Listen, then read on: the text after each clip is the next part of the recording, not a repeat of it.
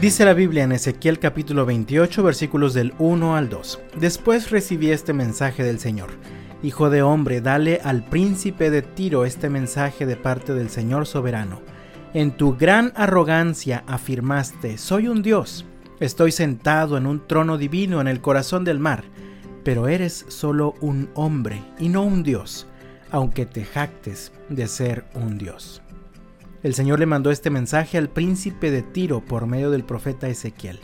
El Señor se presenta en el versículo 2 como el Señor soberano, es decir, el que gobierna sobre todo y sobre todos, cuyo dominio no tiene fin. Este hombre había pecado contra el Señor. Su corazón se había llenado de arrogancia a tal punto que había afirmado, soy un Dios. Al afirmar esto, estaba proclamándose autosuficiente. Según él, no tenía la necesidad de Dios en su vida pues era lo suficientemente capaz y fuerte para enfrentar cualquier problema o cualquier dificultad por sí solo. El Señor soberano le señala tres errores a los que su soberbia lo había llevado. El primero es que pensó que tenía una posición que lo hacía inalcanzable. Leo la segunda parte del versículo 2.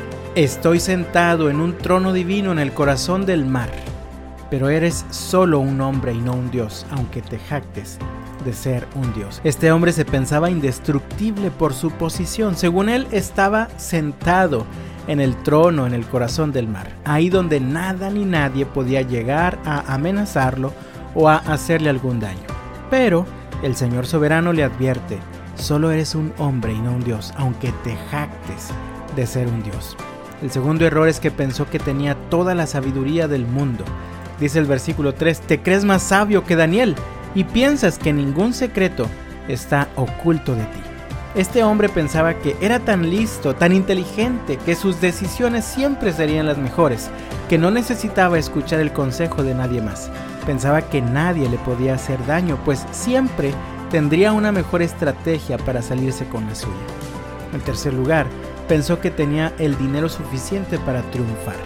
Dice el versículo 4, con tu sabiduría y entendimiento has acumulado mucha riqueza oro y plata para tus tesoros. Como resultado de su supuesta sabiduría, había acumulado grandes tesoros, tantos que él pensaba que nunca iba a tener alguna necesidad en su vida. Pero tanta riqueza la convirtieron en un hombre orgulloso, incapaz de ser generoso o agradecido por lo que tenía. Mira lo que le dice el Señor en el versículo 5. Sí, tu sabiduría te hizo rico y tus riquezas muy orgulloso.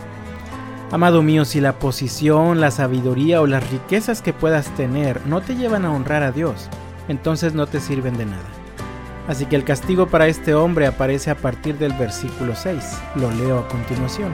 Por lo tanto, esto dice el Señor soberano, ya que te crees tan sabio como un Dios, haré que te ataque un ejército extranjero, el terror de las naciones.